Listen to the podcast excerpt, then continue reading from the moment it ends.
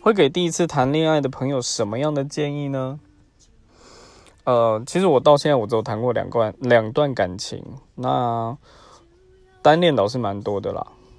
那以这样状况来讲，我会给的建议大概就是，你们会遇到很长的一段磨合期，但不要马上就放弃。应该是说，至少好好坐下来谈谈，互相要去包容的，要去改变的，不要马上就说那就这样分手。